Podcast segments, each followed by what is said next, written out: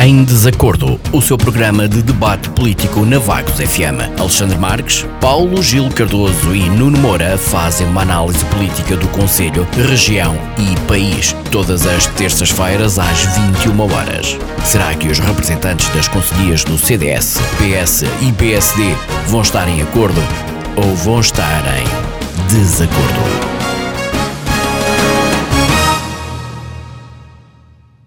Muito boa noite. Estamos de volta para o seu programa de debate político semanal aqui na Vagos FM nos 88.8. Comigo tenho, como habitual, Alexandre Marques, Paulo Gil Cardoso e Nuno Moura. Depois de, na semana passada, termos analisado e debatido dois assuntos de âmbito nacional, o nosso foco esta semana volta a ser o local. Vamos falar dos destaques da reunião de Câmara, que decorreu na quinta-feira passada e durante a qual foram abordados alguns assuntos bastante importantes.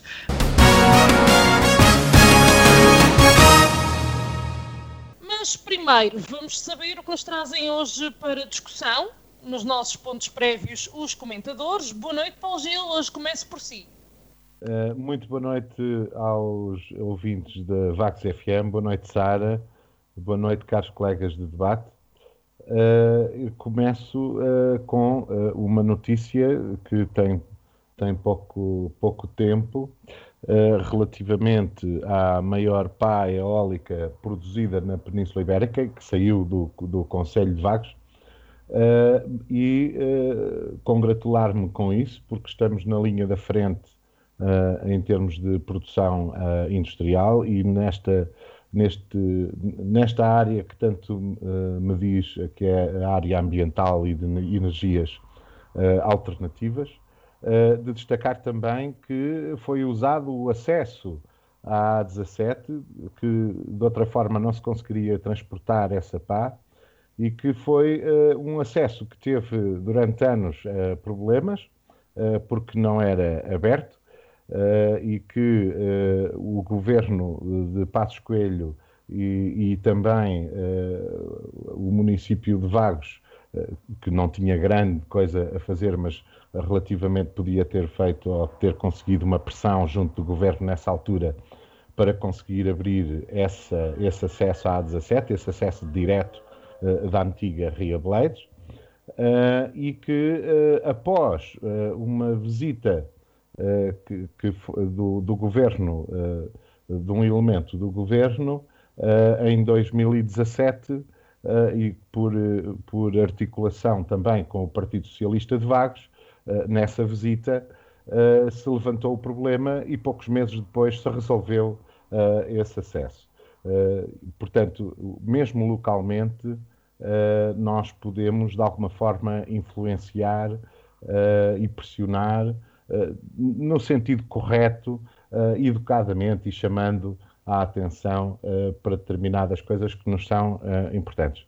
Por outro lado, também quero dar os parabéns eh, que é para não dizerem que eu só digo mal, porque eu não digo só mal, relativamente à, à, ao projeto que foi aprovado, financiado relativamente à cultura uh, e a esta ação entre o, o, município de Mira, Vagos e Tábua, 100% financiado por fundos europeus para apoio à cultura. Uh, os três municípios estão de parabéns, com certeza. Haverá uh, eh, 100 mil euros a fundo perdido uh, para cada um dos municípios para promoverem a interação e a dinâmica cultural uh, entre estes três municípios. é giro perceber e fico é, é, é, é, agradável perceber. Muitas pessoas podem perguntar, mas o que é que, o que, é que Tábua tem a ver com Mira ou com Vagos? Uh, eu acho que esta, ou o Conselho de o Distrito de Aveiro tem a ver com o Distrito e com, com um Conselho tão remoto do Distrito de Coimbra, que é Tábua, uh, mas tem tudo a ver.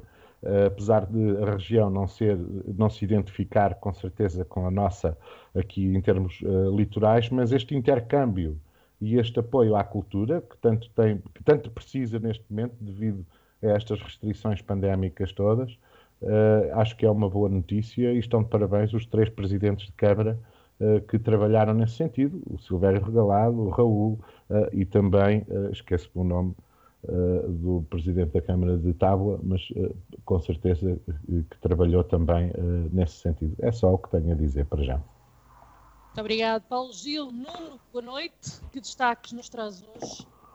Muito boa noite à Sara, boa noite ao Paulo Gil, boa noite ao Alexandre, boa noite à, à Isabel e um cumprimento especial ao auditório da, da Vagos FM. Um, bem, eh, neste período que atravessamos, mais uma vez seria estranho que não, não se falasse no tema da, da pandemia. Uh, e sobre este tema queria deixar duas notas, uma positiva e outra uh, negativa também eu vejo as partes, as partes positivas. A, a, positiva é, efetiva, a redução do número de casos ativos diários em Portugal, eh, com a consequente redução a esta a um ritmo mais lento do número diário de internados e, sobretudo, ao número de doentes em cuidados intensivos, já que o número de óbitos também tem uh, uh, reduzido, felizmente.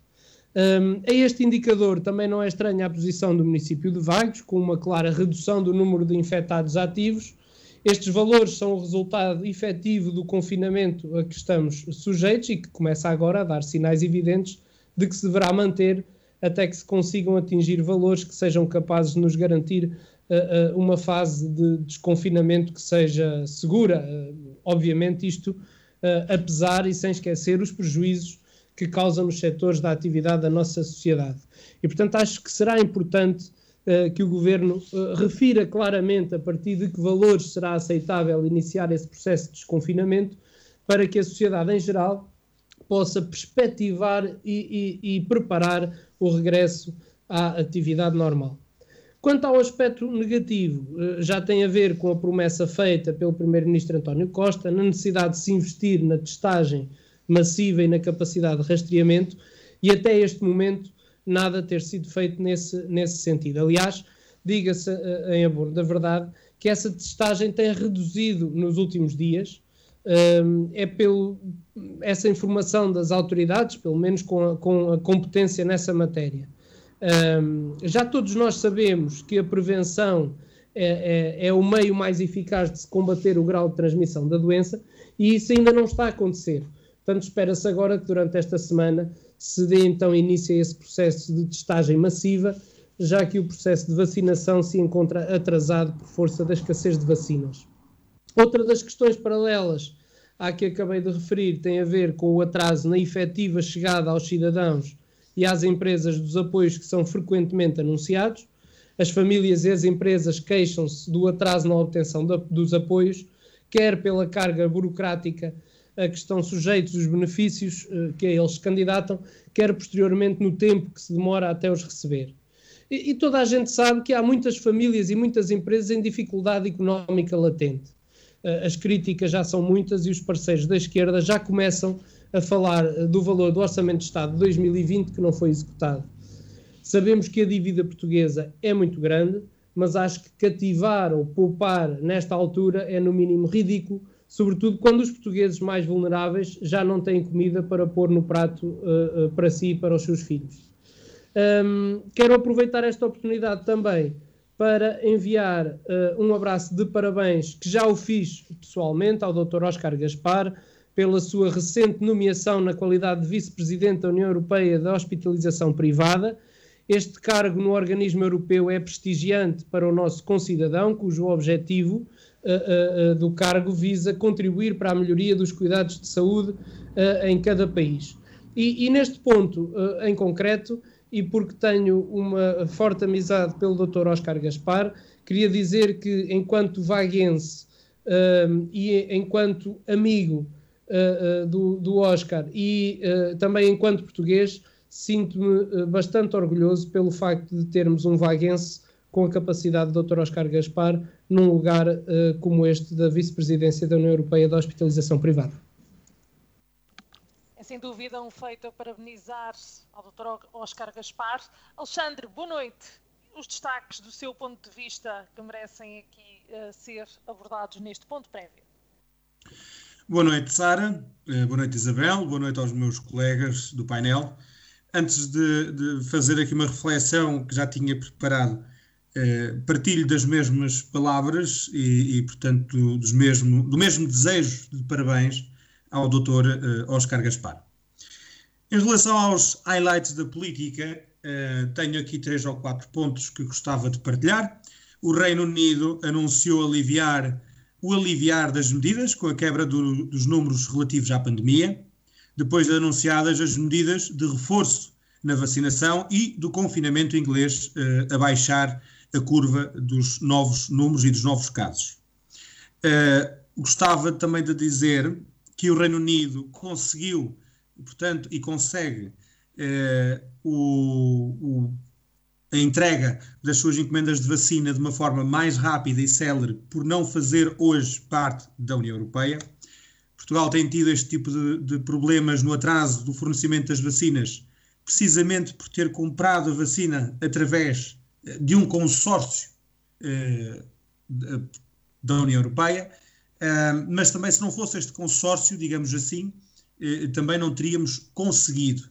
E, portanto, há que dar valor aos esforços do governo, isto também, partilhando as palavras do colega Paulo Gil, nós não podemos só dizer mal, em conseguir comprar a vacina e em conseguir administrá-la gostava de transmitir uma nota de pesar pelo embaixador de Itália, Luca Atanásio, que morreu num ataque eh, a um comboio das Nações Unidas na República Democrática do Congo, durante uma missão do Programa Mundial dos Alimentos. E depois desta nota de pesar, gostava de, eh, portanto, partilhar uma nota de condenação à ideologia extremista e ativista, radicalista, de ambos os espectros políticos, tanto à direita como à esquerda, que têm levado a cabo uma agenda de destruição e caos pelo mundo fora e que, neste caso, provocaram a morte não só ao embaixador italiano, mas também como a outras duas pessoas que trabalhavam com ele. Pessoas que trabalhavam para as Nações Unidas em prol de um bem maior, que é o bem da sociedade. Convido os nossos ouvintes a perder um pouco do seu tempo e a escutar e a ler sobre mais notícias internacionais, eh, não só para que entendam aquilo que se passa, mas para que percebam que populismos eh, e velhas e más demagogias são aquilo que nós temos que começar por evitar aqui no nosso país. A nível nacional, gostava de, mais uma vez, e mais uma vez nunca será suficiente, de louvar os esforços de todo o pessoal da saúde, seja do setor público, misto ou privado, nos esforços que têm dado de combate à pandemia. A nível regional e a nível local, só queria, ou aliás, só tenho a usar este tempo para acalmar um pouco, se calhar, os ânimos e a ansiedade. Uh, tenho visto por aí e ouvido por aí, e pede-me, portanto, a estrutura do partido que transmita que o CDS-PP de Vagos irá apresentar candidatos às autárquicas brevemente. Seremos uma alternativa, seremos a alternativa e iremos ao sufrágio com toda a coragem, com toda a liberdade características daqueles que se lançam à batalha política desprendidos de interesses e de forma completamente voluntária. Muito obrigado. Muito bem, Vagos começa já a mexer e já se começa a sentir assim o cheirinho das autárquicas, estou a ver. Avançamos uh, dos pontos prévios para a nossa análise dos pontos pro, uh, propostos à discussão.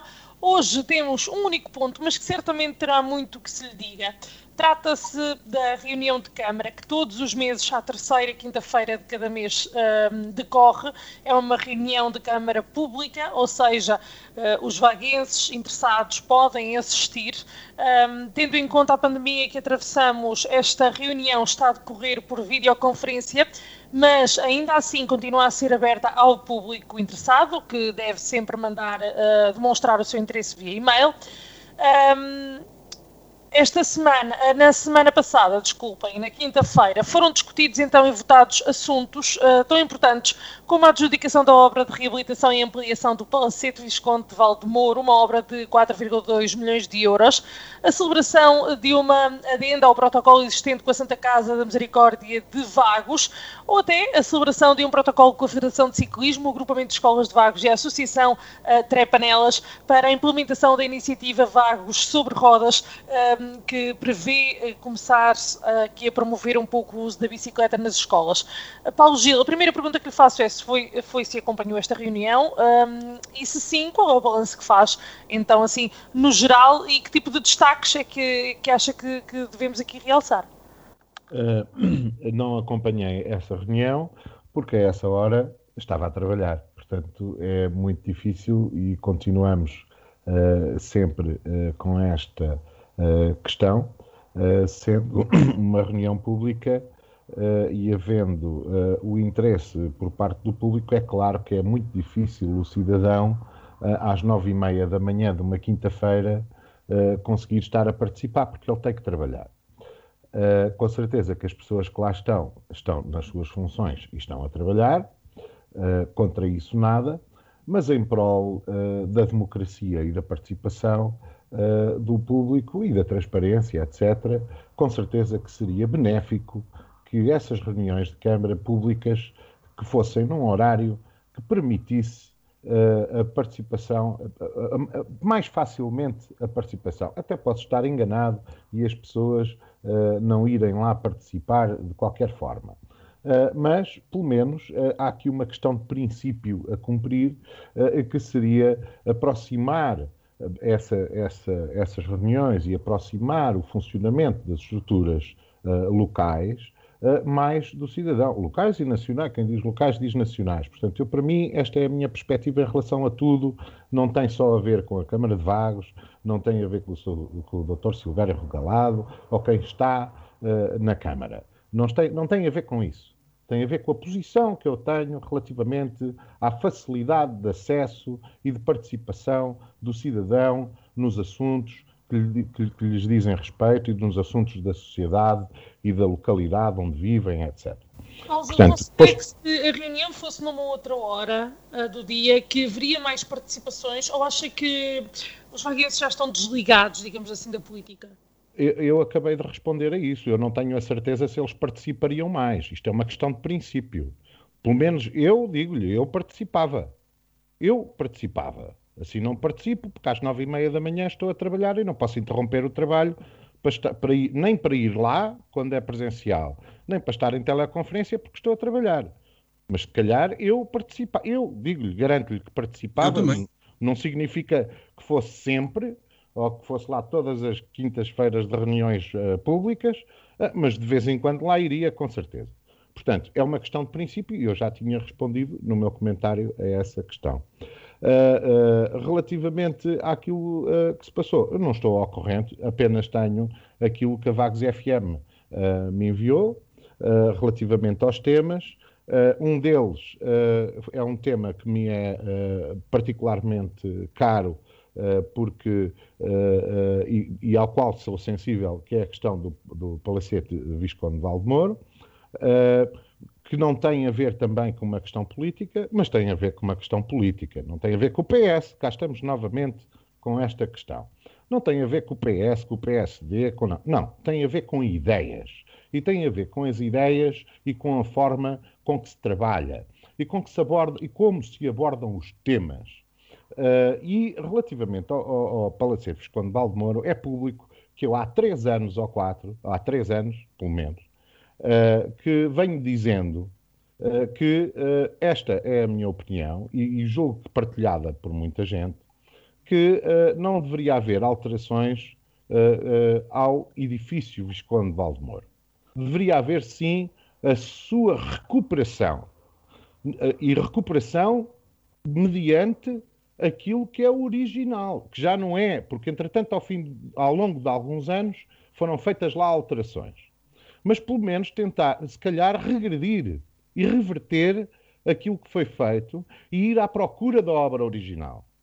Porque uh, uh, o património e, e, as, e, as, obras de arte e de arquitetura, etc. Eu agora não vou fazer uns retoques na Mona Lisa, ou uns retoques no Mosteiro dos Jerónimos, ou seja no que for. Não, eu vou tentar, ou vou alterar alguma coisa naquilo. Não, eu vou tentar recuperar e ir à procura daquilo que era o original desde os seus tetos trabalhados que tinha, desde a, a, a, as suas divisões internas, etc, etc, etc. Todas as salas, tudo na íntegra. Isso é que é preservar o património. E é preservar o legado e, aquilo, e a obra de um antepassado e dos nossos antepassados, ok? E uh, uh, recuperá-la, mantê-la para a frente. Isso é uma situação. Relativamente. Ah, mas depois o palacete não é só o palacete. O palacete tinha na, na, nas suas ameias, digamos assim, o jardim, não é? Em que existiam árvores que vão desaparecer, por exemplo, uh, que têm mais, de, têm mais de 100 anos, têm cerca de 5, 150 anos, pelo menos. Uh, e que vão desaparecer para dar lugar, para fazer obra e para alargar para trás, para fazer uma sala de espetáculos ou um centro cultural, como lhe queiram chamar. Uh, e uh, eu acho que o jardim fazia, era parte integrante do palacete e dessa obra, que também foi alterada ao longo dos anos e sendo remodelada, redestruída, etc. Eu não digo mal das estruturas que, que lá estão. As, as, estruturas que lá estão, tipo o playground, ou o alargamento para a Quinta do Ega, etc, etc. É, tudo bem, tudo bem, mas epá, podia ser um bocadinho mais ao lado podíamos fazer as coisas novas, não em cima, de, não destruindo as que já lá existiam, mas preservando-as, que não foi o que tem sido feito ao longo dos anos. Relativamente à, à questão do centro cultural, há aqui uh, uma série de, de questões relativamente a de questões técnicas. Uh, e eu, que também dou a perninha no espetáculo uh, desde, desde os meus 16 anos, estou farto de ver palcos. Estou uh, farto de ver bastidores, estou farto de ver condições, estou farto. Uh, uh, e aquilo que transparece e aquilo que já me foi transmitido e que eu não posso comprovar porque não vi o projeto, mas que já houve comentários por parte de diversas entidades que têm atividade cultural em Vagos, que o palco e os seus bastidores e a profundidade, etc., não são adequados aos novos tempos e que continuam a não ter um espaço uh, uh, uh, próprio e funcional para que isso aconteça. Porque se nós queremos meter uma banda de música com 70 e qualquer coisa músicos em cima de um palco, será difícil, com certeza, na área que aquilo vai ter. Portanto, Há a questão do património que devia ser preservado e não vai ser. Há a questão de uma nova estrutura que vai ter uh, problemas e que, e que não será adequada em termos futuro, futuros, não terá plasticidade, não será adequada. Uh, uh, também não queremos ir fazer um auditório como, centro, como o auditório do Centro Cultural de Belém. Claro que não. Mas há, há coisas mínimas e há formas uh, práticas e se calhar até baratas, ou mais baratas do que os 4, não sei quantos milhões, de o fazer. Eu compreendo que os, os, os, os novos autores destes projetos também tenham orgulho nas suas obras. Ok. E até podem ganhar prémios com os seus projetos. Podem. Podem. Epá, mas façam-no corretamente e não façam prejudicando aquilo que já existe ou aquilo que existia e adulterando e deturpando a obra dos anteriores. Ok? Portanto, esta é a minha posição.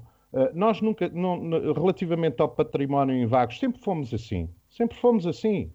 Destruímos a igreja porque chovia lá dentro. Mas isso era, foi responsabilidade da igreja e do parco na altura e do episcopado uma igreja eh, do século XVII, XVIII, e que durante anos, durante anos, vejam bem, durante anos, constou como igreja do século XVIII, igreja matriz do século XVIII, nos prospectos turísticos da Rota da Luz, quando a igreja já não existia há 5 a 10 anos. Portanto, Uh, uh, isto uh, não pode ser assim. Nós, nós e depois alterámos aqui uma série de coisas, mas pronto, isso é, é, outra história. Assim como deixámos degradar, os nossos antepassados deixaram de degradar as paredes da torre, o, o santuário original, etc. e vamos andando assim. Aliás, casas emblemáticas que existiam em Vagos e que vamos andando. Portanto, relativamente ao, ao, ao Visconde de Baldemoro, eu acho uh, um exagero uh, os 4, qualquer coisa milhões uh, de euros, acho um exagero. e é um exagero de dinheiro, e com menos dinheiro conseguiria fazer-se uma estrutura polivalente e que não fosse agregada e destruir o, o, o espaço envolvente e a obra, que é o, o, o Palacete Visconde de Valdemoro, que é o, o, o, edifício mais antigo e mais emblemático de Vagos neste momento. Ao Gil, uh, creio que de alguma forma o novo e futuro centro cultural que vai ser uh, construído no Palacete Visconde de Valdemoro pode vir uh, a fazer com que se desleixe ou, ou, deixe um pouco de parte, por exemplo, apesar de não ter, de, de isto ser uma associação, mas um, que se deixe um pouco de parte do auditório uh, que existe em, já em Vagos, apesar de ser mais pequeno, não é? Porque tem 80 lugares ou o que seja, mas creio que, acho, eh, que, que vai haver essa, um, esse pôr um bocado de parte para ter um auditório maior. A, a, funcionalidade e a plasticidade de um auditório não terá a ver com o outro. Cada um terá a sua função, com certeza. Eu, eu acho que não se vai uh, uh, perder ocupação se houver ideia de o ocupar. Relativamente ao, ao, Centro de Educação e Recreio, tem é que ser ocupado.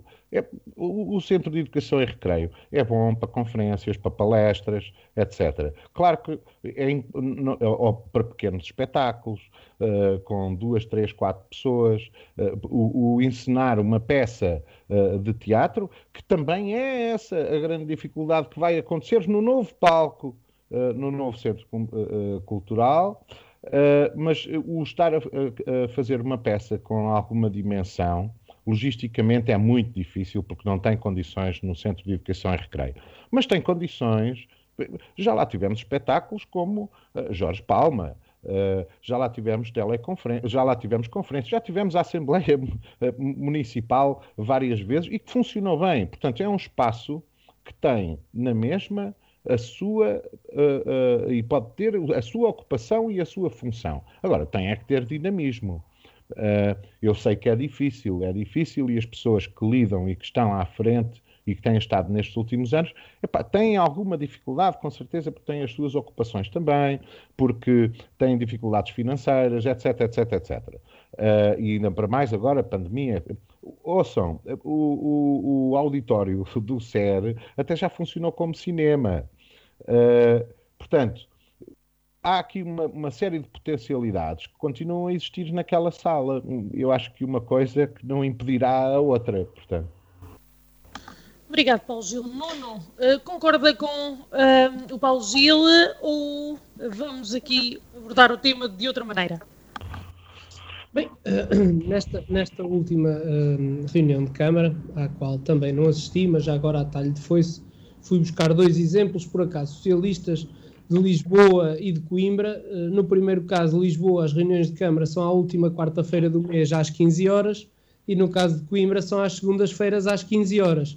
Portanto, eh, penso que às 15 horas as pessoas também estão a trabalhar e não encontrei nenhum município, também não fiz a pesquisa exaustiva, mas nenhum município que tenha as reuniões públicas da Câmara Municipal a horário não laboral. E, portanto, Ora, ainda bem que tenha uma ideia pioneira e democrática e que nada tem a ver com o partido, não é? Extraordinário. Ainda bem, Nuno. Pessoas, as pessoas que hum, têm interesse em, em participar, obviamente terão que fazer a sua organização de forma a, a poderem uh, participar. Não é essa, não é essa a função do Estado. É por, Desculpe interrompê-lo, mas não é, não é essa a função do Estado. É, é pôr-se à, à, é pôr à disposição do povo. É outra história completamente. Estão todos errados. Até porque, até porque uh, nesta altura, como nos anos anteriores, temos um governo socialista que também não alterou o horário das sessões da Assembleia da República, onde também uh, os cidadãos podem querer assistir uh, e, portanto, é àquela hora, não se faz aos fins de semana para todos lá podermos deslocar-nos quando pretendemos. E, portanto, são regras que existem e que não põem em causa, obviamente, os valores uh, democráticos. Sendo certo que não vejo inconveniente que se prepare durante o ano uma ou duas reuniões que seja fora do horário laboral, porque eu também entendo que uh, as pessoas que estão a trabalhar nessas mesmas reuniões não têm a obrigação, do meu ponto de vista, porque não estão, só, não estão lá só eleitos, não é? Uma reunião de Câmara obriga a que, a que estejam funcionários também, e portanto esses funcionários não, não lhes pode ser exigido uh, que estejam para além do seu horário laboral, e já muitas vezes o estão, como é o caso, por exemplo, das Assembleias Municipais. Posto esta, esta questão, parece-me que uh, o tema que foi aprovado por unanimidade uh, na última reunião de Câmara, a adjudicação da obra de requalificação e ampliação do Palacete Visconde Val do Moro, ao concorrente classificado em primeiro lugar no respectivo concurso, ou seja, a, a Construção e Engenharia Limitada, um, pelo montante de 4.217.851 euros e 3 cêntimos. E, portanto, este já foi um assunto muito falado uh, e, e, sobre uh, a importância que tem uh, o edifício com um forte cariz patrimonial histórico, como é o caso, obviamente, do Palacete Visconde Valdemoro beneficiando agora, obviamente, desta estrutura acessória enquadrada em contexto arquitetónico, que contribuirá decisivamente para o enriquecimento cultural do Conselho de Vagos, já que, para além de outras valências nesta área, também prevê a construção de um auditório com 350 lugares sentados e que, segundo o projeto, o palco tem as condições necessárias para a realização de espetáculos aos mais diversos níveis e existe um conjunto de salas onde se podem desenvolver exposições uh, e outros uh, eventos. Eu penso que o Partido Socialista terá andado distraído, aliás, é, é, é, é normal, mediante a época, um, porque este foi um projeto que esteve à discussão pública e que eu saiba, não houve nenhum comentário por parte do Partido Socialista e ou sugestão de alteração. Este também é um projeto que não vai pôr em causa a, a, o Palacete de Visconde Valdemoro, ele vai ser recuperado, terá, é obviamente agregado a si uma estrutura uh, que do ponto de vista arquitetónico o vai complementar. Agora, isto parece aquelas histórias que estou bem onde não estou, só quero o que não tenho, etc, etc. Quer dizer, até aqui falava-se que Vagos necessitava de uma estrutura de apoio à cultura. Agora que essa estrutura uh, uh, está a arrancar, a questão já, o sítio não é o próprio e vamos pôr árvores abaixo. Eu não ouvi o Partido Socialista ser este tipo de críticas quando foram construídas as fontes e quando foram abaixo uma série de palmeiras, pelo menos das que eu me lembro, porque também frequentei aquele parque infantil uh, e também frequentei a piscina que ali existia, e portanto não havia essas críticas quando elas foram abaixo para serem criadas fontes. Portanto, agora que estamos a falar do desenvolvimento cultural do nosso Conselho, parece-me que uh, uh, não tem cabimento. E, portanto, este é sim, e isso se calhar é que custa, o cumprimento de mais um objetivo traçado por este Executivo e que mereceu, obviamente, a confiança e a aprovação de uma grande maioria dos vaguenses. E, portanto, como eu costumo dizer, o caminho faz caminhando, e nesse sentido, o Conselho de Vagos continua a apostar no bem-estar da população, no seu enriquecimento social e cultural, e estamos a caminhar no bom sentido. Alexandre. Bem, hum, eu não querendo uh, entrar nas picardias em que já se encontram os meus colegas de painel, Gostava só de, de dizer uh, que foi engraçado ver o Paulo Gil uh, do PS falar como um conservador e, e, e, achei um bocado deplorável a maneira como o Nuno falou agora das fontes, entre outras coisas, um, ehm, e espero que ele entenda aquilo que eu vou dizer a seguir, uh, porque a política deve-se fazer de gente séria, não é? séria não só as pessoas, e aqui não estou a falar a título pessoal, estou a falar de séria em termos de uh, sermos coerentes entre aquilo que dizemos e aquilo que fazemos. E, portanto, em relação aqui à adjudicação do projeto de reabilitação e ampliação do Palacete do Visconde de Valdemoro, eu só tenho a reforçar que o CDS votou a favor, claro, por uma questão de responsabilidade com os contratos públicos assumidos e com a vontade, a vontade de ver obra feita. Eu volto a frisar. Com a vontade e o desejo e a necessidade, face àquilo que é hoje o Conselho de Vagos, de ver obra feita. O, financiamento está a, perdão, o financiamento está aprovado há quatro anos. É um financiamento na ordem de 1,9 milhões de euros. Se, se estiver enganado, penso que o Nuno me poderá corrigir. Nós não nos podemos dar ao luxo de perder 1,9 milhões de euros de financiamento. O resto, para os 4 milhões e tal, não sei onde é que o Sr. Presidente da Câmara os vai buscar. Eh, certamente há de ir buscá-los de algum lado para arrancar com a obra. Espero bem que sim. Eh, e que isso não seja à custa do esforço eh, financeiro. E, e, quando digo esforço financeiro, não estou a falar de esforço imediato, portanto, chegar e pagar, porque eu acredito que a Câmara não tenha dinheiro para isso, mas de esforço financeiro que a Câmara terá eventualmente que fazer e pagar isto durante décadas, se for preciso. Portanto, no que diz respeito ao financiamento, nós não nos podemos dar ao luxo de perder 1,9 milhões de euros. E porquê é que eu digo isto, depois de ter dito agora há pouco e frisado que o CDS tem a vontade de ver obra feita? Porque já houve um concurso para esta mesma obra e o primeiro concurso ficou deserto. Por vários motivos, vamos deixar os nossos ouvintes tirarem as suas próprias ilações, eh, mas para um concurso público ficar deserto, são precisos haver indicadores bastante negativos eh, para que as empresas não se candidatem para este tipo de obras. É claro que também há, e aqui não estou a criticar nem o PSD nem o Executivo da Câmara Municipal de Vagos, há uma escassez também em empresas devidamente preparadas e com as condições mínimas eh, para obras deste, deste tipo de envergadura. É verdade. Mas para as poucas que há, não haver nenhuma interessada nesta obra no primeiro concurso é preocupante. Mas vamos deixar, como eu disse, os ouvintes, os nossos ouvintes, tirarem as suas próprias ilações. Alexandre, considera que é preocupante em que sentido? Em, vários sentidos, há vários indicadores. Uh, há o indicador do prazo de pagamento, uh, ou dos prazos de pagamento, há pagamentos de curto prazo, médio prazo, médio e longo prazo, longo prazo.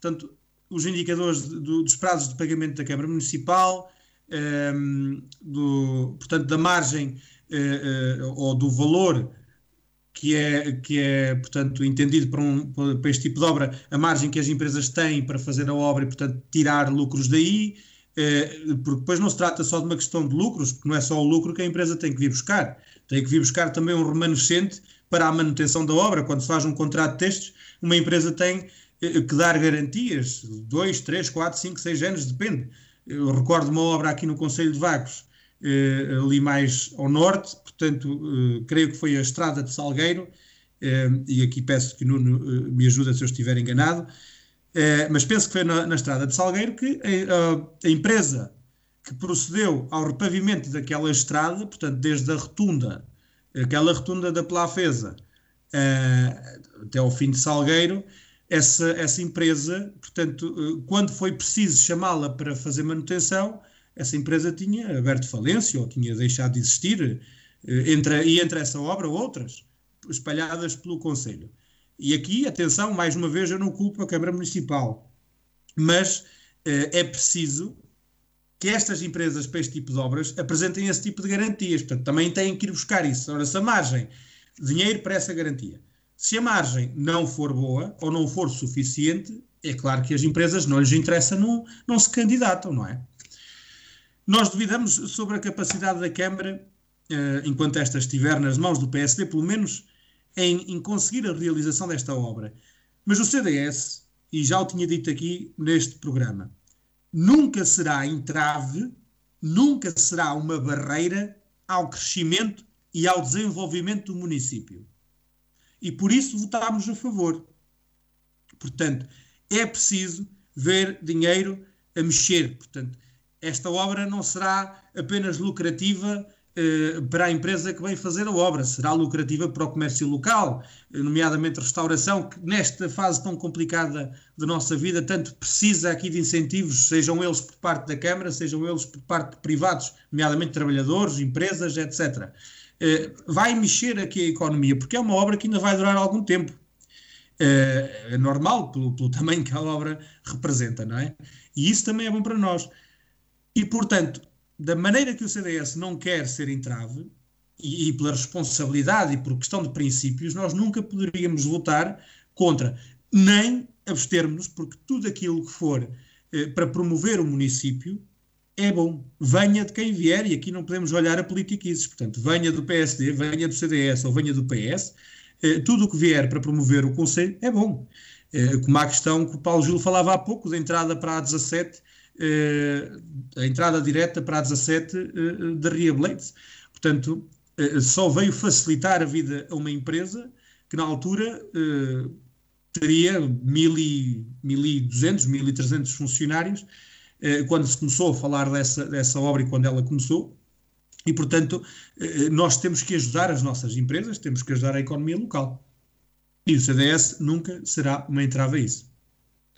Uma vez que estamos aqui a falar de, de obras, já outro assunto que eu gostava aqui de tocar. Um, Foi falado também na, nesta mesma reunião o facto de em Santo André estar a ser construído um pavilhão de apoio ao ao Parque Rico do Sino, uh, que era, foi uma, uma das obras vencedoras do orçamento participativo.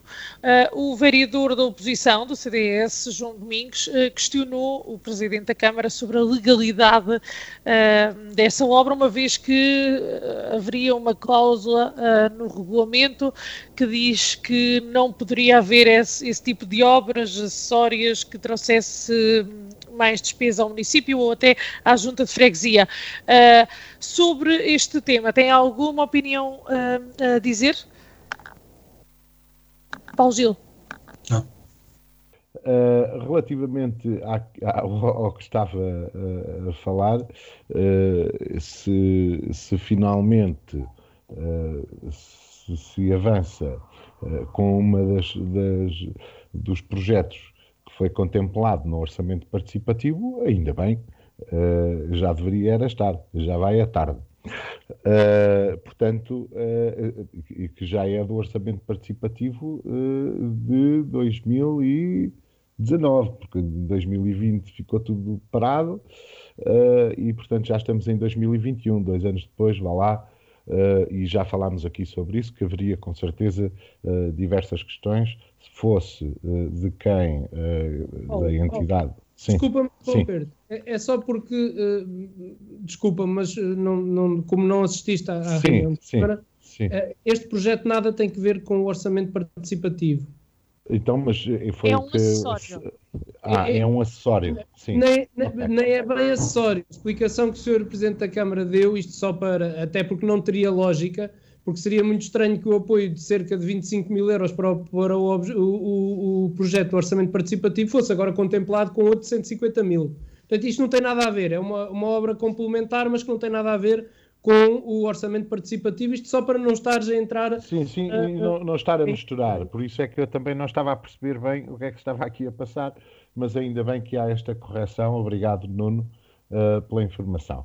Uh, mas eu, em relação a isso, e como tenho desconhecimento sobre o que é que está a ser feito, uh, não tenho nada a dizer. Lá iremos quando tiver informação à altura e cabal. O que me preocupa mais, e que também era um tema do que foi falado na, na, reunião de Câmara, são e que eu, por acaso, fui consultar as adjudicações diretas feitas uh, desde o início do ano uh, pela Câmara Municipal de Vagos.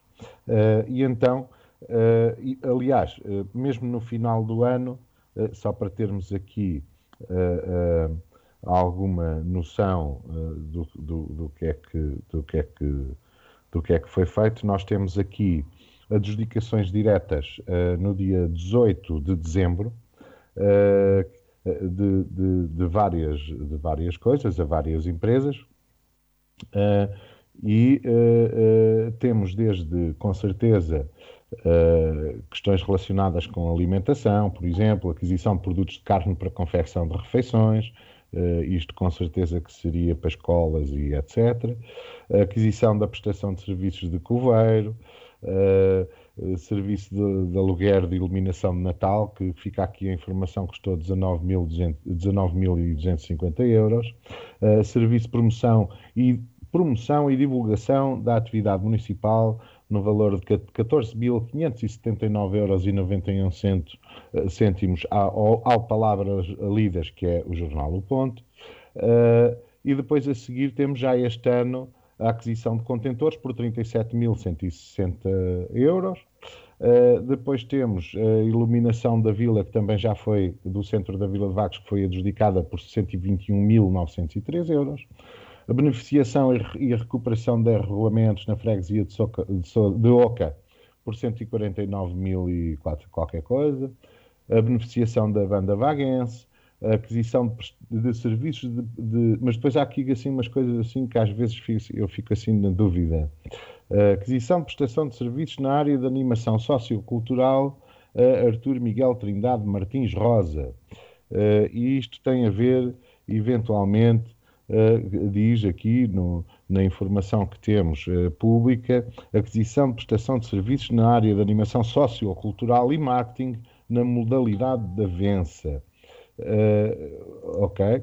Depois temos também ainda uh, uh, 18 mil euros 623 para aquisição de prestação de serviços no apoio do relacionamento do município com as juntas de freguesia na modalidade da Vença, a Cláudio André dos Santos Curto. Depois temos aquisição de gasóleo, ok, de aquecimento, 8 mil euros, aquisição de prestação de serviços na área de engenharia, 15 mil euros, aquisição de produtos congelados para confecção de refeições, 10 mil euros, aquisição de serviços de extração de ninhos de vespa, trabalho bem feito, 19.900 euros, e para terminar, mais uma vez, aquisição de serviços de assessoria jurídica e de patrocínio judiciário a Sousa Pinheiro e Montenegro, Sociedade de Advogados, 74.700 euros. Eu limitei-me a referenciar uh, aquilo que foi adjudicado. Relativamente aos, aos uh, contentores de lixo, desconheço o contrato, uh, não sei se teriam que ser substituídos. Todo, todo o material, quando houve quando houve a externalização ou a, a, contratação do serviço, quando a, quando a Câmara Municipal alienou, alienou a sua responsabilidade relativamente à, à recolha uh, de resíduos sólidos urbanos, uh, foram transferidas, foram transferidos uh, todos os ativos, seja caminhão, contentores de lixo, etc. Depois houve aquele contrato desgraçado com a empresa que assumiu e agora, pelos vistos, continuamos na mesma. Quer dizer, não sei em que moldes é que está, se são contemplados, se não são, se estavam fora de contrato, se não estavam, com certeza que nessa reunião uh, pública devem ter sido feitos os esclarecimentos, onde eu não pude estar porque estava a trabalhar. Muito obrigado. Nuno, quero falar sobre este tema, não de todas as adjudicações que o Paulo Gil aqui referiu, mas, por exemplo, focando-nos uh, nesta de, dos uh, resíduos sólidos urbanos, dos lixos, uh, que são mais de 37 mil euros que foram pagos pelos caixotes de lixo duas, duas questões. Um, em primeiro lugar, dizer que uh, eu fico com alguma pena uh, que o CDS, mesmo neste programa, só encontre razões más para adjetivar o município de Vagos, como fez no caso agora de, de, da deserção do contrato uh, público relativamente ao Palacete Visconde Valdemoro. Um, o primeiro contrato. Mas eu penso que isso não será verdade, mas quero ouvir a sua explicação. O primeiro, o primeiro, porque o Alexandre fez uma análise da deserção do primeiro contrato de adjudicação de reabilitação e ampliação do Palacete Visconde Valdemoro, uh, uh, uh, atribuindo que não apareciam empreiteiros para fazer esta obra se calhar porque o município paga mal e, e paga a 90 dias ou a 6 meses ou como queira. Não é verdade. Ou a dois anos, como faz com a Junta de Calvão. Não apareceram, não apareceram. Uh, uh, quanto à Junta de Calvão, o Sr. Presidente da Câmara já deu as justificações que devia dar. Quanto a esta Mas questão. Não está Quanto a esta questão. Vamos tentar não fugir a esta questão. Como não... Quanto, a, força, a esta, força, desculpa. Quanto a esta questão, tem a ver com o facto de o valor que estava uh, no contrato ser uh, um valor uh, inferior àqueles que as empresas estavam disponíveis para fazer esta obra.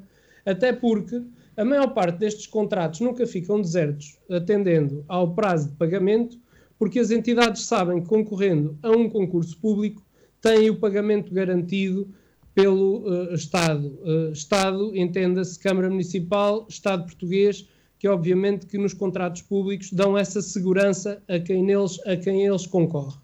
Uh, passada esta, esta questão e este, este meu lamento da forma como às vezes se põem os assuntos relativamente aos, aos contentores do lixo, convém esclarecer que com o termo da prestação de serviços de, de recolha e transporte de resíduos urbanos, um, a Luságua comunicou à Câmara Municipal a intenção de proceder ao levantamento, recolha de 444 contentores uh, uh, de resíduos urbanos uh, que consideram ser da sua propriedade. E, efetivamente, nos termos do que estava fixado no caderno de encargos, no termo do contrato, os contentores e os resguardos fixadores existentes não revertem para o património dos municípios, permanecendo assim no património do adjudicatário, pelo que assiste à Luságua o direito de proceder à recolha desses seus contentores.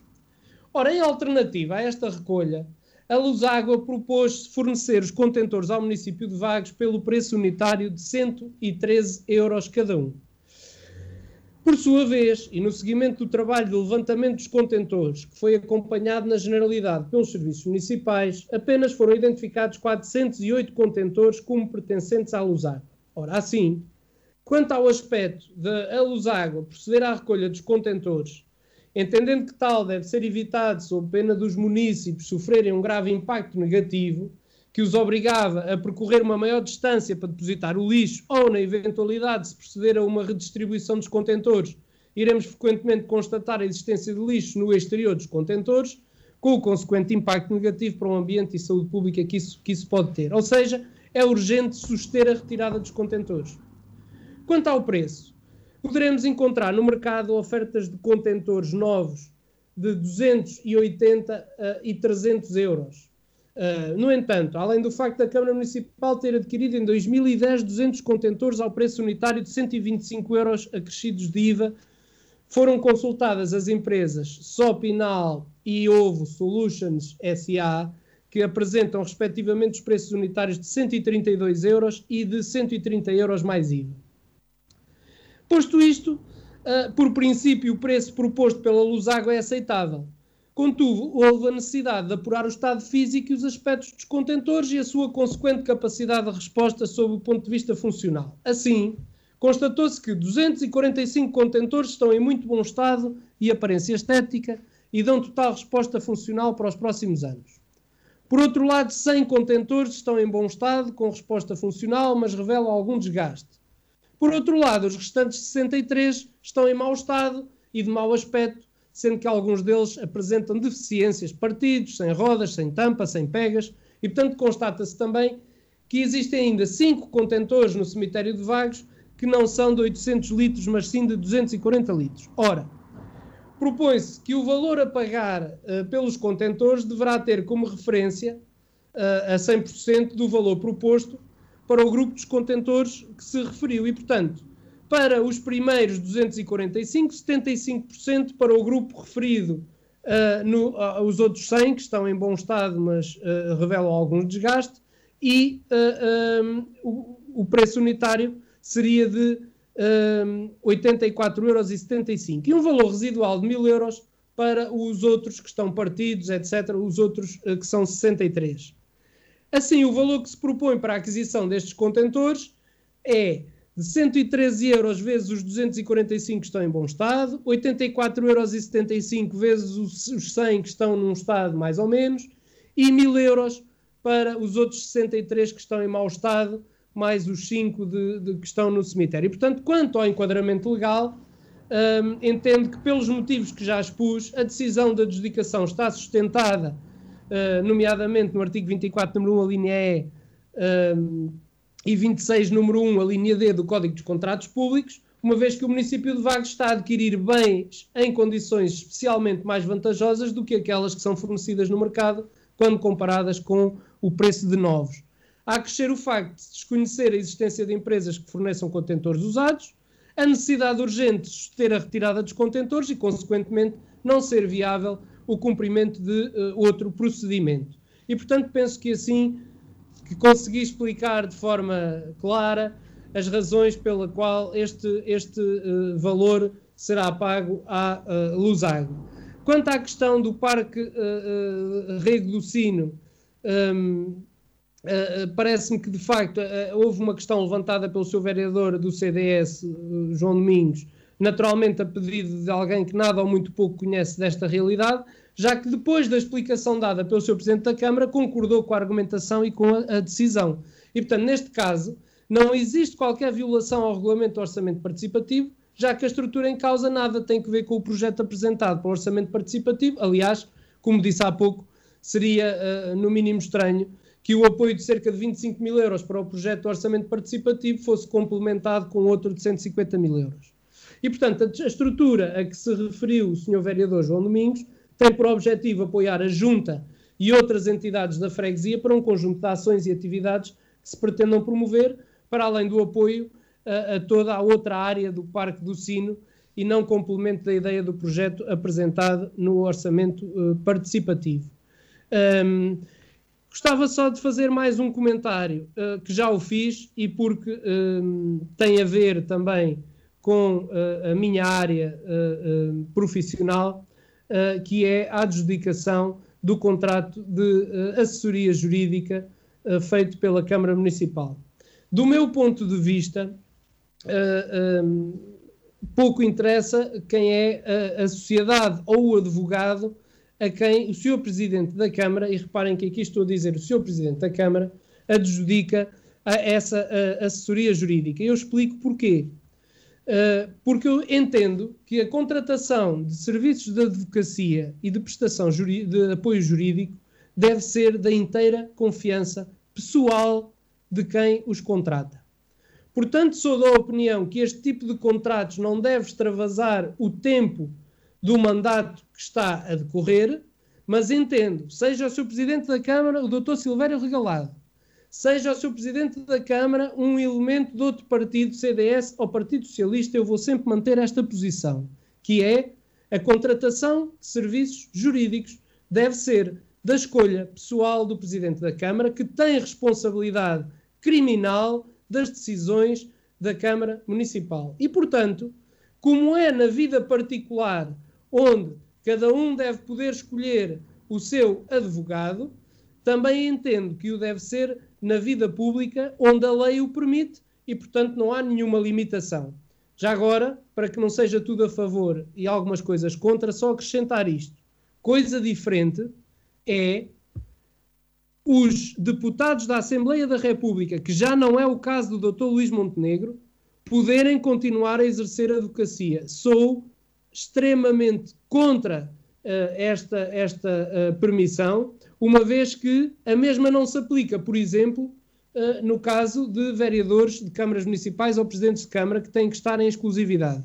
Eu entendo que é uma concorrência desleal dos meus colegas que estão a exercer a advocacia e que, eh, eh, e que são, ao mesmo tempo, deputados da Assembleia da República, isto é, do órgão do qual saem as leis que todos os dias uh, aplicamos.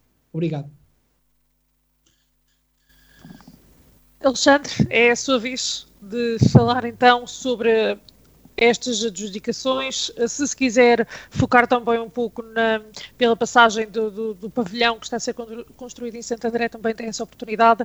Portanto, é assim, eu primeiro que tudo gostava de, de dizer aqui uma coisa, porque o, o, meu colega, o Nuno, é, já tivemos alguns momentos de exaltação aqui no programa e eu uh, peço-lhe, primeiro lamento aquilo que fez e depois peço-lhe que não distorça o sentido daquilo que eu digo.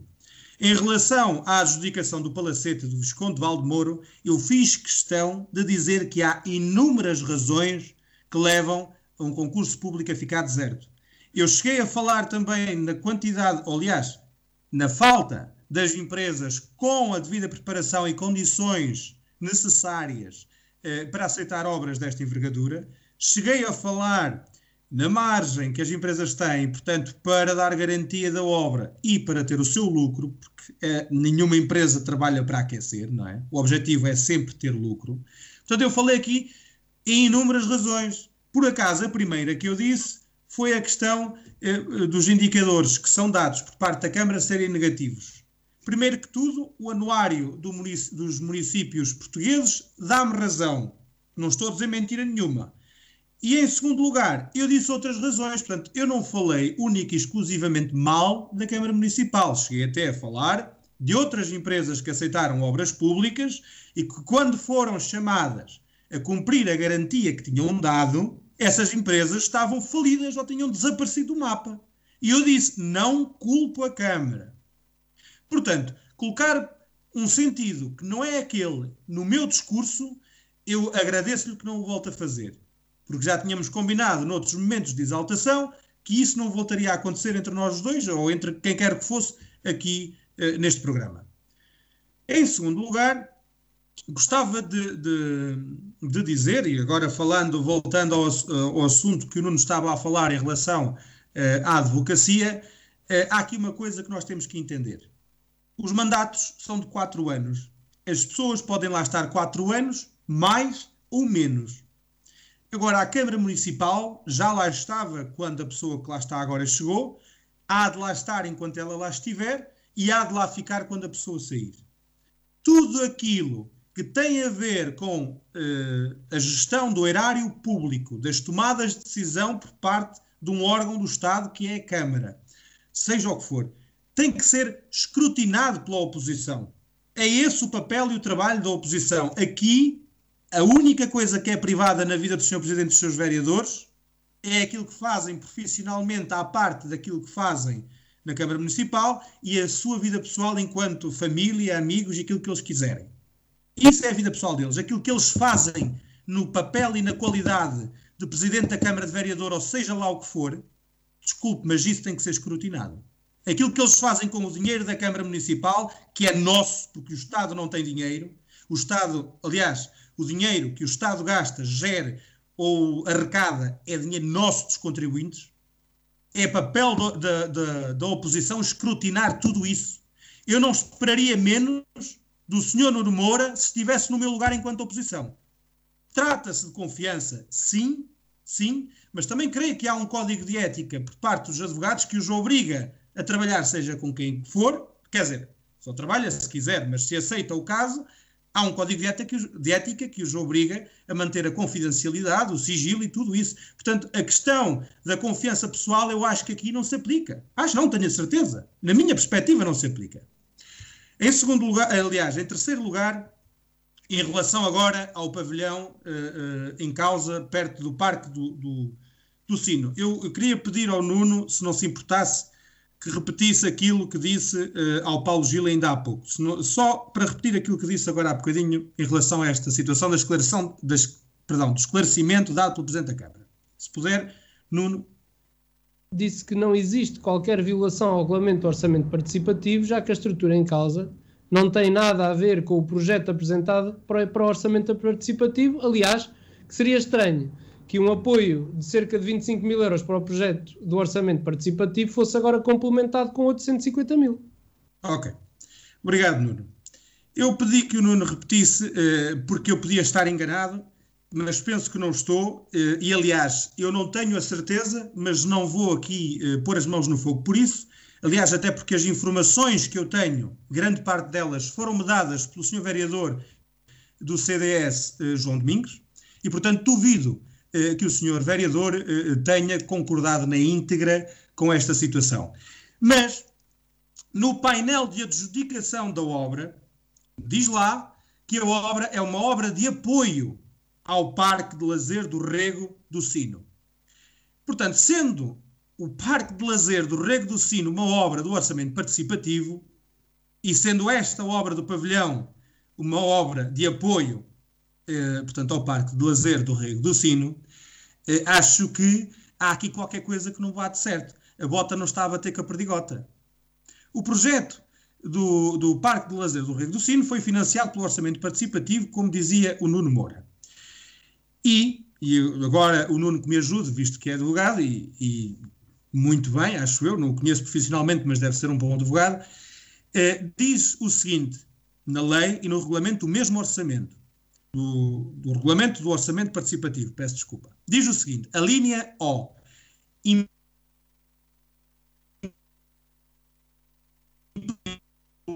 aquisição de bens e ou serviços com o município ou freguesias.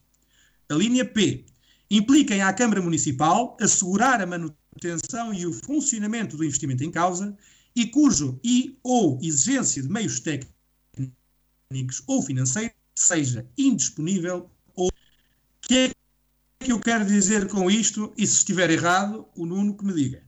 Segundo aquilo que está no próprio regulamento do orçamento participativo, no nosso ponto de vista CDS, o pavilhão não é nada mais, nada menos que uma oferta por parte da Câmara Municipal ao povo de Santo André e contra isso nada. É necessário que haja o mas que no âmbito do orçamento participativo se traduz numa clara discriminação negativa e ilegal em relação às restantes freguesias.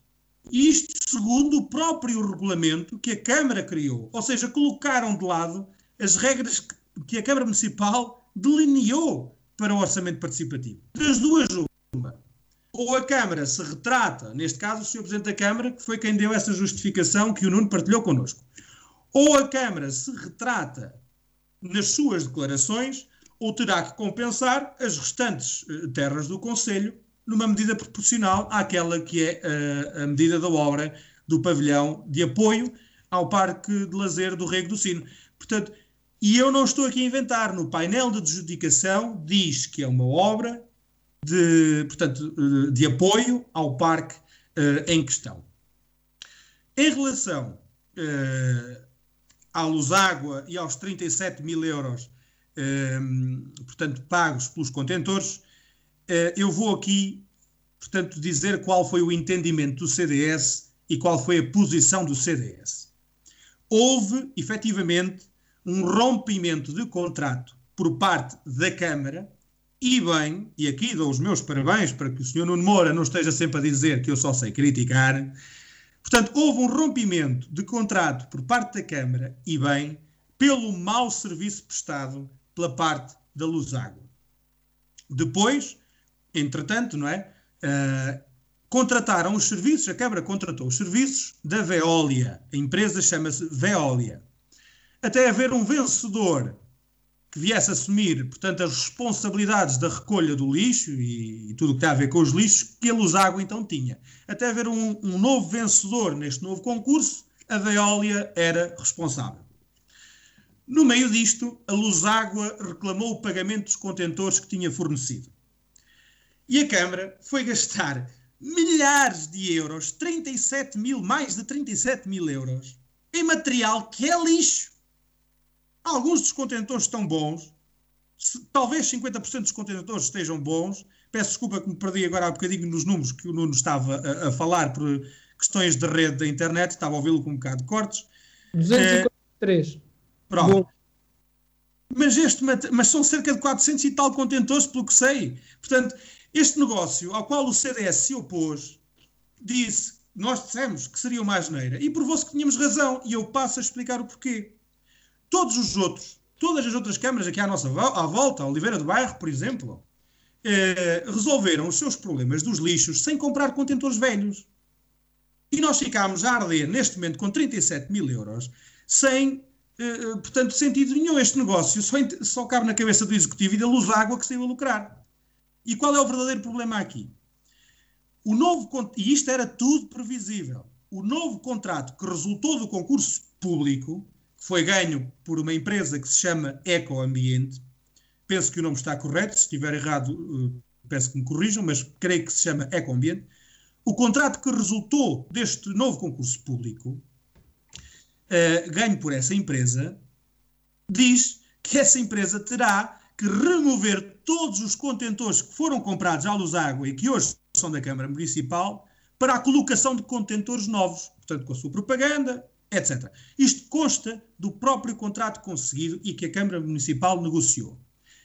E, eh, portanto, isto era algo previsível a partir do momento eh, em que, com a luz água, penso que já funcionou desta forma, e a justificação de que entre o rompimento do contrato com a luz água e, eh, portanto, o, o, o fim do concurso com a Ecoambiente, durante esse meio tempo, foi contratado ou foram contratados dos serviços da Veolia, Veolia, empresa essa que, se necessário, certamente teria, hum, portanto, capacidade para nos fornecer esse mesmo tipo de material enquanto estávamos nesta transição.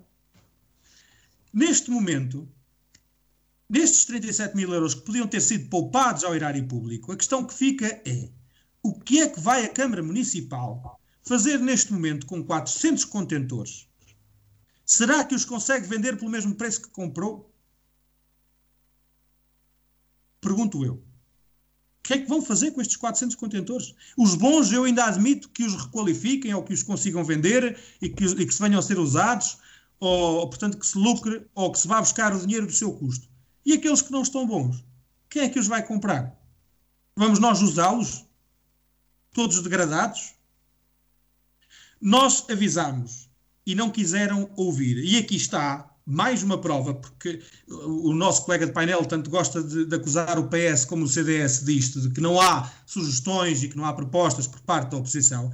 Nós avisamos e ninguém nos quis ouvir. E esta é mais uma prova de que a oposição fala, a oposição sugere e a oposição propõe. Eu até, até me atrevo a dizer que a oposição concorda muitas vezes, ou diz que sim, mesmo não concordando com tudo, porque quer ver as coisas andar para a frente, mas seja de, de, de uma forma positiva ou negativa, eh, as nossas críticas, as nossas sugestões, as nossas propostas, aqui está mais uma prova de que o PSD em Vagos faz o que bem quer e lhe apetece e não houve mais ninguém, simplesmente não querem saber. Ouvidos poucos. Essa proposta? Neste, qual foi a proposta do CDS? É que eu não conheço. Qual foi? A nossa proposta do CDS foi não comprarem os contentores. Aliás, se nós contratamos e pagamos certamente os serviços da Veolia, certamente, eu, nem sei se, eu não sei, sinceramente, se a Câmara Municipal chegou sequer a colocar esta questão à Veolia, não é? Uh, portanto, se nós rompemos com justa causa... Sabe ler o contrato? Ora, leia lá essa cláusula do contrato que diz que vão pôr contentores novos. Ora, leia a cláusula. Eu não tenho aqui o contrato comigo, isto são informações que eu tenho, pois, eh, que foram então, dadas é pelo próprio senhor e por o mesmo número, vereador. Tem que recolher e pôr o mesmo número, senão os municípios de Vagos vão ficar sem contentores. Está a perceber? É antes, de falar, antes de falar, tem que saber o que é que se está a dizer. Esses contentores que o Alexandre viu que a nova empresa vai retirar para trazer com nova publicidade, tem que retirar para os repor. É no mesmo número. No mesmo número que os retira. Se retirar 10, vai colocar 10, não vai colocar 200. Ora, se nós perdermos 400 contentores porque a Luz Águas veio buscar, os municípios de Vagos vão deixar de ter 400 contentores. É isso que com Então, espera aí. Então, a, a, Eco, a Eco Ambiente vai levar os contentores da Câmara de Borla para pôr deles novos, que nunca serão nossos. Os nossos que nós compramos à Luz Água, que nos custaram 37 mil euros, não, a Eco Ambiente vai levá-los. E vão cá deixar os seus. Posso fazer uma questão? Posso fazer uma questão? Uh, quando a Câmara uh, alienou o serviço dos, do, da, da, recolha de resíduos, alienou o caminhão que passou eh, de recolha, que passou para a Luságua, e também os contentores, uh, que depois deveriam ser repostos dentro do contrato com a, com a Luságua. Portanto, nós já lhes tínhamos dado os contentores. Depois anualidade, o que fosse. Uh, eu, a minha questão é, então, mas uh, se, como é que foi esse primeiro contato, contrato que agora, quando chegamos ao fim, temos que voltar a pagar, é, eu, só, eu só tenho essa dúvida, temos que voltar a pagar os contentores que já lhes demos logo no início do contrato, eu não sei como é que o contrato estava feito, mas uh, tenho dúvidas em relação a isto, não é? Bem, eu também não tive uh, acesso ao contrato. Uh, esta foi uma informação que foi partilhada na reunião de Câmara, como eu referi, e foi desta forma que ela foi partilhada, que a Luságua fez chegar uh, à Câmara Municipal o pedido desse valor e depois a Câmara pôs os serviços então no terreno a avaliar a situação e foi então aos números que o Nuno falou há bocado que chegaram. não sei se está relacionado ou não com o contrato inicial, isso já não sei. Tá, neste bocadinho que tivemos, já agora só para esclarecer, neste, duas coisas rápidas. Neste bocadinho que tivemos, até porque é o Alexandre a terminar, neste bocadinho que tivemos, uh, consegui esclarecer que a Luz Água, quando entrou, acrescentou um número de contentores. Ou seja, os que nós já tínhamos mantêm-se cá, não tem nada a ver com este cálculo. A Luz Água acrescentou este número de contentores que eram os contentores que eles agora tinham direito a levar embora. Portanto, que era... Ah, ok, ok, ok. E essa parte está esclarecida. Há uma outra questão que tem a ver, só também para esclarecer muito rapidamente, que tem a ver com uh, o Decreto-Lei 84 de 84 de 16 de março, uh, que depois teve uma, uma alteração profunda com a Lei 80 de 2001 de 20 de julho, que aprova o Estatuto da Ordem dos Advogados e diz no seu artigo. Espera, espera, espera, houve aí uma inversão, quer dizer, a alteração foi feita em 80 relativamente a 84? Não. não. 86, acho eu. 84, 84, depois com uma alteração em, na Lei 80 de 2001. Ah, ok, ok. Ah, ok, ok. E este e, e, aprova o Estatuto da Ordem dos Advogados, que no seu artigo 62, número 2, diz o seguinte: o mandato forense não pode ser objeto, por qualquer forma, de medida ou acordo que impeça ou limite a escolha pessoal e livre do mandatário pelo mandante. Portanto, está na lei, é, está previsto na lei que a escolha do mandatário é pessoal do mandante, seja em que circunstâncias for. É por isso que eu digo que na área do direito, e não é só para defender esta questão de vagos, defendo-a em qualquer lado. Que é o seguinte: o Alexandre, se quiser contratar um advogado, não lhe pode ser imposto um advogado. Não vai ser o Nuno porque é de vagos ou o Zé porque é de, de Souza. É o advogado que o Alexandre quiser. Uh, o mesmo acontece com o Paulo Gil, quiser e confiar, porque o advogado vai passar a ter poderes como se fosse o Alexandre. O mesmo acontece uh, nas instituições públicas e por isso aí eu sou a favor da escolha pessoal de quem dá o mandato. Tô, uh, fiz o meu esclarecimento. Eu só tenho a dizer que, independentemente, portanto, do esclarecimento do Nuno, eu continuo a afirmar que epá, às vezes há coisas que estão na lei com as quais nós não concordamos, pura e simplesmente, e às vezes é necessário mudar a lei. Mas isso às não vezes basta. se consegue mudar a lei. Agora, eh, eu estou na minha, na minha fase de terminar, Nuno, desculpa, mas vais ter que me ouvir. Eu É, fui primeiro a minha opinião- me primeiro. Foi eu um- sei, e pe- pedi desculpa a ti e à Sara, portanto, e depois calei-me. Ahm, mas é a minha posição e é do meu entender eh, moral que, apesar de lhe ser permitido e de lhe ser legal ao Sr. Presidente da Câmara, ok, não está correto. E será sempre o papel da oposição, seja eu oposição ou seja eu poder. Se o Nuno estivesse no meu lugar, eu esperava que fizesse o mesmo, porque se trata eh, de, de gerir aquilo que não é nosso, que é de todos. Portanto, é, faz parte do meu papel é escrutinar tudo. E, e não deixa de ser engraçado que a empresa contratada, como eu já tinha dito no episódio passado, creio que foi no último até, eh, seja constantemente a mesma.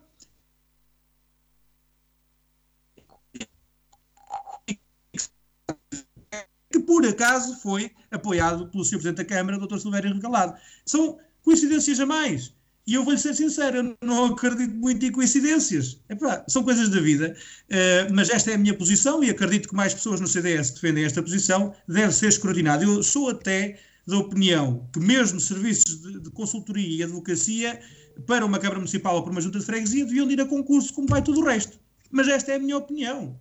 E não é obrigatório. E lá por não ser obrigatório não quer dizer que não seja correto. Oh, Sara, deixa-me só fazer aqui um comentário. Oh, Alexandre, então quer o Alexandre dizer-me que, portanto, estando o CDS na Câmara Municipal, os senhores abrem um concurso, eh, e eu não quero pôr aqui em causa nenhum colega meu, mas os senhores abrem um concurso para a prestação de serviços jurídicos, o que quer dizer que podem concorrer todos os licenciados em Direito inscritos na Ordem dos Advogados. O que quer dizer que pode concorrer um eh, advogado acabado de formar. O que quer dizer que, muito provavelmente, o advogado acabado de formar vai levar um preço mais baixo do que um advogado mais experiente e que, à partida, como é Então, natural... mas deixe- deixe-me cá colocar a questão de outra forma, oh, Nuno. Deixe-me cá colocar a questão de outra vai forma. aceitar... Vai aceitar Isto é para terminar. Sara. É é mesmo para terminar. Eu hoje sou presidente da. Câmara Municipal de Vagos. E Alexandre, contra- peço É mesmo para terminar, Sara. E contrato os serviços da doutora Maria de Céu Marques, que é por acaso a presidente da Conselhia do CDS, e o Nuno não vai dizer nada. E contrato Olha, quatro anos se os me serviços vir dizer alguma coisa, de Marques, e o senhor não me diz nada, quer ver? Olha, se algum dia isso não, acontecer... não quero gozar comigo. se algum não dia quero isso estar agora aqui a ironizar com aquilo que eu digo. Olha, se algum Seja dia isso for. acontecer, tem a Muito boa noite aos de nossos ouvintes. Obrigado por terem cá estado. eu Eu- só quero- Só quero dizer uma não coisinha rápida, rápida, que é, eh, então significa isto que eh, eh, o advogado de confiança do Dr. Silvério Regalado não é nenhum eh, aqui da nossa região. É, é de, Pois, é, essa também é engraçada. Pronto, é só isso. Muito obrigada, Paulo Gil. Eh, eu vou dar por terminado este programa. Hoje foi Temos Locais. Para a semana eh, voltará o foco a ser local, até porque temos a Assembleia Municipal esta sexta-feira. Até lá, portanto, até para a semana. Fiquem bem e em segundo.